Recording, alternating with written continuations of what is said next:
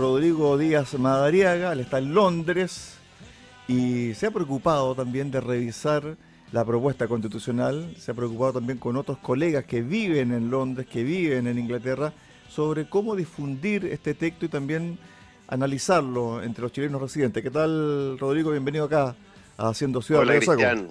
¿Cómo estás? Bien, Rodrigo. ¿Y tú cómo estás? Muy bien también, muchas gracias. El tema para arrancar justo, ¿eh? pegado justo. Sí, perfecto. bueno, lo primero, me imagino que hay mucha preocupación, también expectación, una suerte de expectativa muy grande por lo que puede pasar el 4 de septiembre allá en Inglaterra, ¿no? Claro, sí, por supuesto, entre los chilenos residentes sobre todo y también la gente que conoce Chile y que tiene una visión del país quiere saber qué va a pasar. Bueno, tú eres abogado, estuviste en el aparato público acá en nuestro país, eh, también eh, en el sector privado, te fuiste a, especializar a, Londres, te quedaste a trabajar allá y tienes una mirada bastante crítica sobre el texto y especialmente sobre el sistema de justicia. Sí, sí, mira, más, más que el nombre, que, a, alguna gente le da mucha importancia y que tiene algún sentido, yo mis críticas van más por el, por el lado de las reglas que se establecen eh, en cuanto a, los sistemas judiciales, tanto para los indígenas como los chilenos, que se separarían estos dos sistemas, que pueden ser varios en el fondo para todos los pueblos indígenas, y por otro lado, eh, la crítica al Consejo de la Justicia. Eh, son esos dos los temas. ahí decir que respecto a lo primero, las, las críticas siguen vigentes, el, el, oficialismo se hizo cargo de las críticas que habían y por lo tanto ofreció ciertos cambios en relación a eso. Eh, hay que ver si eso se cumple o no se cumple, pero hay que seguir criticándolo hasta que se cumplan, eh, que algo mejoraría el problema. Pero respecto al Consejo de Justicia, se hace algún cambio, pero yo no creo que mejore mucho los riesgos que existen eh, en dicho Consejo. Claro, porque la gran preocupación que hay es que este Consejo se puede politizar y también puede politizarse la designación de jueces. Y otra cosa es que se teme también la revisión de fallos. Lo que propuso el acuerdo de los partidos de gobierno la semana pasada es que no se revisen los fallos, Rodrigo. Claro, mira, el, Consejo de la Justicia tiene, tiene algún sentido eh, de, de, que se proponga por parte de los jueces. Como va a explicar bien en cortito hoy día cómo se designan los jueces, los jueces de, primera instancia los nombran las cortes de, o sea, todo lo nombra el presidente, Exacto. pero los de primera instancia los nombra el presidente luego de que le presente una propuesta eh, las cortes de apelaciones. Los miembros de la corte de apelaciones, lo mismo, la Corte Suprema le presenta al presidente una, una nómina y el presidente elige, y en el caso de la Corte Suprema es más complejo porque la Corte Suprema prepara una quina, el presidente elige, pero lo tiene que aprobar el Senado. Ese sistema hoy día tiene problemas más que para la Corte Suprema, que yo encuentro que es un buen sistema, para lo, es para los jueces inferiores, porque al final genera demasiada dependencia, digámoslo en, muy coloquialmente, de, tener que estar cayéndole permanentemente bien al jefe eh, y hacerle la pata, siguiendo un poco con, lo coloquial, pero que es algo real en el fondo. Mucha dependencia y por eso los jueces buscaron crear esto que permite que tengan una mayor independencia en qué es lo que fallan y no estar todo el tiempo dependiendo de, qué opinión tienen de ellos sus superiores. Esa es la, razón de que se busque este cambio. El problema es qué es lo que se ha regulado.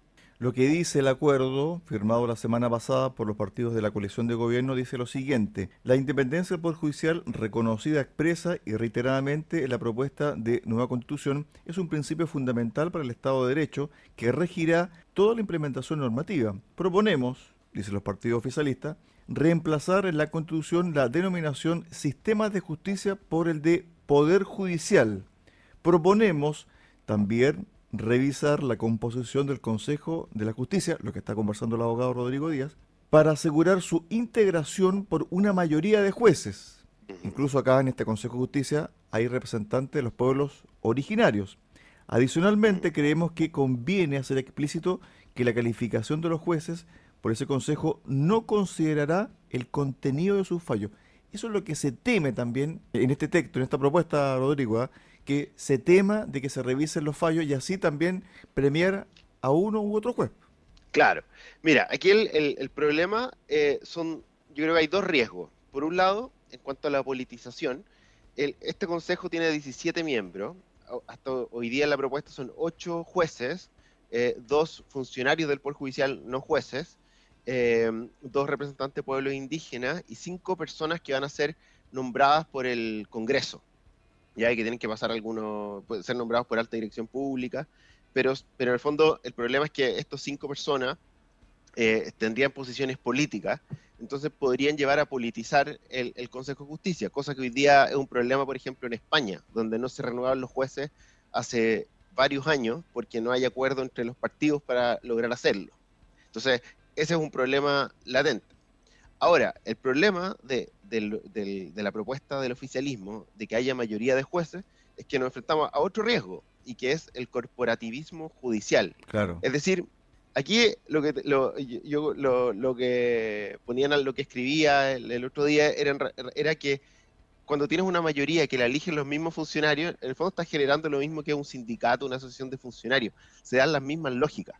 Hoy día hay una jerarquía en el Poder Judicial que trae problemas, como dije al principio, pero por otro lado también eh, se reconoce el, mérito, la, carrera judicial y por lo tanto eh, también hay como cierta diversidad dentro de, este, este, mundo y, eso tiene sus problemas. Pero aquí el problema que se va a generar es que la, lógica es completamente política y electoral dentro del Poder Judicial, en lo cual eh, se van a empezar a hacer las campañas, ¿no es cierto?, para ser miembro de este Consejo de Justicia, para ver a quién nombro.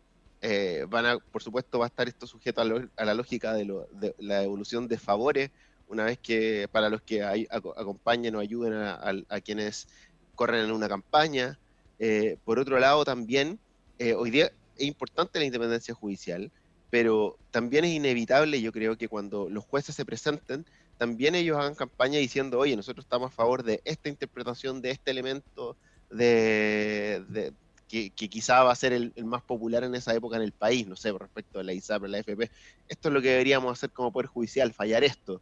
Y, en el fondo también se va a ir generando eh, una, digamos, una corrección de, de, qué es lo que se debe fallar, también limitando la, la, independencia judicial al fin y al cabo. Y se van a elegir esos jueces y además el Consejo de Justicia va a estar a cargo de la Academia Judicial, que hoy día es un órgano autónomo, autónomo y hoy día va a depender de ello, entonces también este mismo Consejo va a decir, oye, ¿qué tipo de jueces queremos que quizá piensen lo mismo que nosotros pensamos?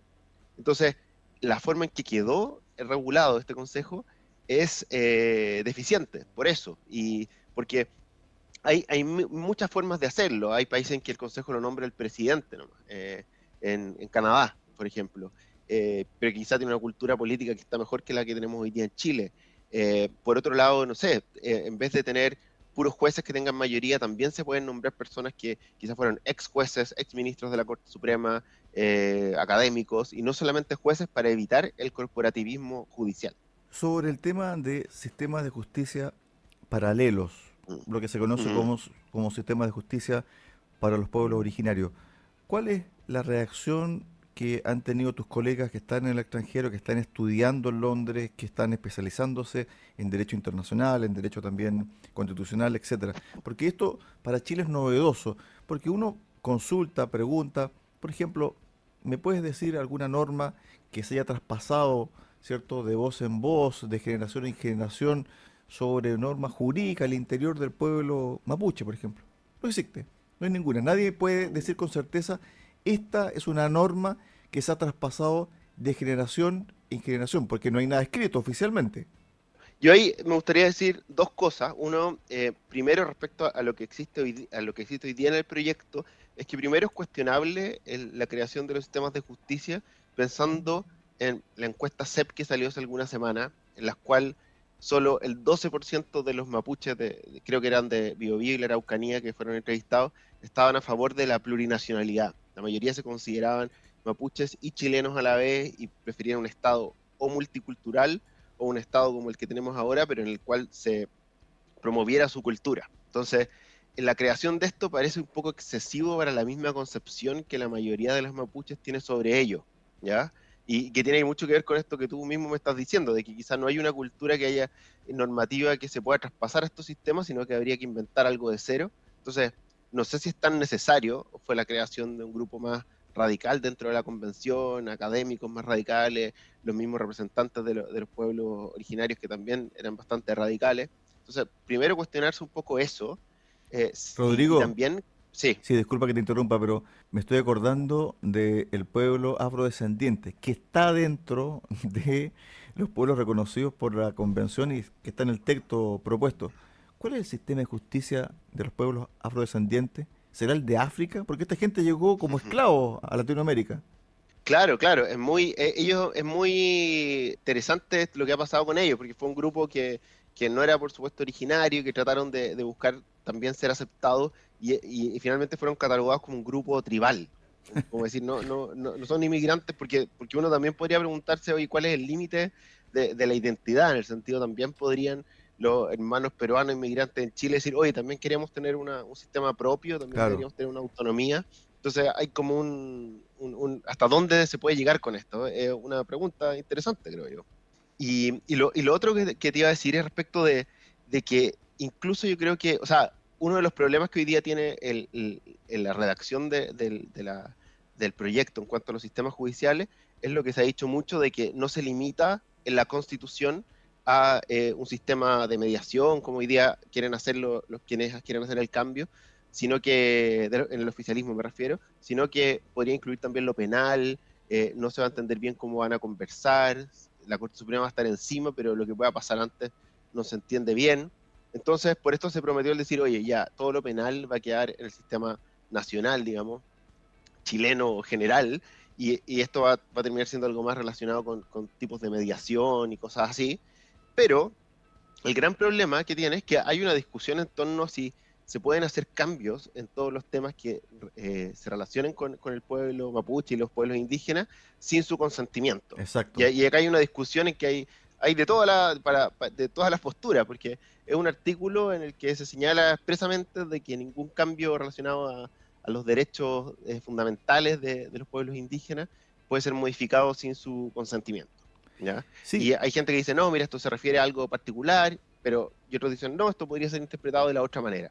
Entonces, de partida no sabemos si los cambios que está proponiendo el oficialismo se van a poder realizar eh, sin el consentimiento de los indígenas. Estaba buscando una cápite de el texto que está ligado al sistema de justicia, donde decía de que los fallos deben ser escritos en lenguaje simple y con lenguaje inclusivo. ¿Qué significa eso de lenguaje inclusivo en los textos, en los fallos judiciales, Rodrigo?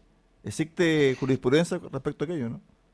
No, que yo sepa, la verdad no. Y existen otras cosas como el tema del enfoque de género, que hoy día es algo que se está aplicando, pero respecto al lenguaje inclusivo no, es algo que esté legislado y tampoco hay consenso de qué es, pues, si es hablar de niños y niñas o hablar de niñas, es algo que, no, que son puros usos que se dan en las redes sociales, en algunas universidades, pero, pero no existe claridad sobre eso. Acá está. Entonces, las sentencias deberán ser siempre fundadas y redactadas en un lenguaje claro e inclusivo, dice. La ley podrá establecer excepciones al deber de fundamentación de las resoluciones judiciales. 2. Todas las etapas de los procedimientos y las resoluciones judiciales son públicas. Excepcionalmente, la ley podrá establecer su reserva o secreto en casos calificados. Bueno, esta última parte, excepcionalmente, la ley podrá establecer su reserva o secreto en casos calificados fue incorporada a petición de la Fiscalía, porque la Fiscalía se dio cuenta de que el borrador decía son públicas, hasta ahí no más llegaba. Es decir, todos los trámites judiciales en ámbito narcotráfico, un delito flagrante, no sé, de espionaje, etcétera, son públicos. Y la fiscalía dijo, bueno, momentito, hay cosas que no pueden aparecer en la opinión pública. Claro, toda, toda la razón, pues era, era, era, era poco razonable lo que había. ¿Cómo se ha conversado esto en Londres con los chilenos, con la comunidad chilena? Pues son muchos, ¿no? Sí, sí, sí, no, y también eh, tenemos como contacto con, grupos de chilenos que también están haciendo esto y nos hemos organizado para, para hacer este tipo conversatorio y poder hablar respecto de, la constitución. Y, respecto a lo, que tú dices, eh, respecto a este punto de, que hay como un cierto maximalismo al final en la Constitución de decir todo debe ser de esta manera eh, y, que al final está generando problemas, se pueden ver en otros elementos como por ejemplo en la huelga, que, que también es una huelga que está en, digamos, el, eh, la mayor libertad quizá de huelga del mundo la que se va a crear en, la nueva, en el proyecto Constitución, porque eh, hoy día la huelga está muy limitada, por ejemplo. y, lo traigo a colación por, para mostrar otro ejemplo parecido a lo que tú mencionabas Hoy día la huelga solamente puede darse en el, contexto de una negociación colectiva y, a mi juicio creo que es poco. Deberían haber otros casos para huelga, como seguridad, por ejemplo. Eh, si, no hay seguridad para trabajar, creo es razonable que no trabajes, creo yo. Pero hoy día se dice que la huelga es libre y la ley no la podrá limitar. Entonces, incluso la, la Organización Internacional del Trabajo, la OIT, establece que hay limitaciones a la huelga, como por ejemplo la violencia. Eh, pero acá la Constitución ni siquiera permite establecer eso, porque dice que la ley no podrá limitar el derecho a huelga. Entonces, van a existir... Sí. sí, disculpa. Artículo 47, inciso 7. La ley no podrá prohibir la huelga, solo podrá limitarla excepcionalmente con el fin de atender servicios esenciales cuya paralización puede afectar la vida, salud o seguridad de la población. Es decir, por ejemplo, si hay un problema a nivel país que tiene que ver, no sé, con el alza del combustible y un sindicato dice, ¿sabe qué? Nos vamos a paro por el alza de combustible. Estén o no estén en negociación colectiva, la huelga va igual. Claro, y o sea, en la huelga se suspende la relación laboral, entonces ahí ellos perderían que no les pagarían el sueldo, digamos, eso es como lo que, lo que pierde el trabajador, pero no, no lo podrían despedir si no va a trabajar. Y, y claro, hoy día pasa, por ejemplo, que que hay, distintos tipos de huelga que se pueden dar en, el mundo. Por ejemplo, no sé, sale un candidato que no te gustó en la presidencia y nos vamos a huelga. O, oye, la ley no está aprobando el, no está aprobando la, ley que, o sea, el Congreso no está aprobando el, el séptimo retiro. Entonces nos vamos a huelga hasta que, hasta que el Congreso lo autorice. Cosas así. Entonces, también se genera un poco de incertidumbre para cualquier persona que tenga una empresa, no solamente los grandes empresarios, sino que para cualquiera eh, esto empezar genera un poco de, desorden, creo yo, que, al final no, se justifica eh, porque no va a traer tanto bien como problemas, creo yo. Cuando se escucha, se lee, se ve, ¿cierto? Reacciones internacionales, siempre hay a favor o en contra. ¿Qué es lo que dice el círculo cercano tuyo en términos de estudio, ¿cierto? En Inglaterra, sobre este texto. ¿Lo encuentran bueno, positivo, más o menos? ¿Lo encuentran malo? ¿Lo encuentran interesante porque hay que hacer algún tipo de reparo? Yo he leído varias, varias eh, opiniones de académicos, de economistas, de, qué opinan y, me he dado cuenta de algo, de que los académicos que en general tienden a tener una eh, visión positiva del proyecto, eh, son personas que valoran, valoran mucho los principios del proyecto constitucional. Cosa que yo también valoro y varias de, las cosas en que está inspirada la constitución que yo eh, me gustan. Pero que cuando he visto que alguien está en contra es porque va al detalle en alguno de los temas y ve que ese principio está regulado de una manera que al final trae más problemas que beneficios. Eso te podría indicar un poco de lo que he visto. En términos de expectativa para el 4 de septiembre, me imagino que vas a votar o no? Sí, voy a votar. Ok. ¿Cómo se ve el, tema ahí en, Inglaterra? O en Londres, por lo menos, donde estás tú. Yo ya, yo creo que hay harta presencia de, gente que, aprueba, por general son por un tema etario. mucha gente se viene a estudiar acá y mucha gente menor de 30 y donde hoy día gana el, apruebo en, en, ese grupo etario. Entonces calza un poco con lo que me ha tocado ver a mí. Y, efectivamente en los grupos de gente más adulta está más dividido como también en Chile. Pero claro, como, como se da en general las votaciones en el extranjero, lo más probable es que, gane el apruebo en, varios países del extranjero. Claro, mucha gente, desde el punto de vista de la crítica, dice, bueno, usted está viendo en tal parte, ¿cierto? Y nosotros, lo mm. que nos vamos a, entre comillas, mamar el texto, estamos viviendo la realidad. Entonces, es difícil, es difícil porque en el fondo todo chileno también tiene la oportunidad y el derecho de decir, bueno, ¿sabe qué? El texto para mis compatriotas que están viviendo allá o, cuando yo vuelva, ¿cierto? Quiero que sea de esta forma o no me gusta esta forma de, propuesta, pero en definitiva eh, hay una expectativa muy grande, Rodrigo, y de aquí al 4 de septiembre pueden pasar muchas cosas desde el punto de vista eh, político. ¿ah? Totalmente, está, todo muy abierto parece y, y, es una, eh, digamos, una elección bien difícil en que las dos opciones son muy válidas. Conozco gente tanto de la prueba como del rechazo que tienen muy buenas intenciones y votan por una u otra razón buscando lo mejor para el país y, es muy válido tener diferencias. Eh, así que esperemos que sea lo mejor para Chile. Yo, yo tengo una opinión frente a eso. Creo que, que, que si bien es importante cambiar la constitución que hay ahora, hoy día se facilita mucho más con ya con que se, puede, se bajó el quórum a cuatro séptimos para, para hacer las modificaciones, que incluso es más fácil hacer las modificaciones que con el proyecto nueva constitución que requiere cuatro séptimos, pero con, con plebiscito, lo cual lo hace más lento y más difícil, creo yo.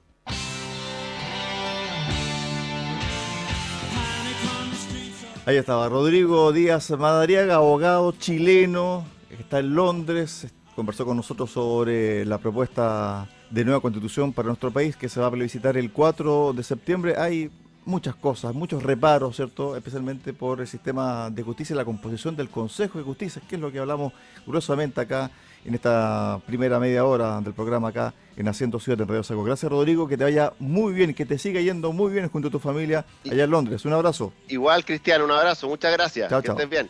Chao.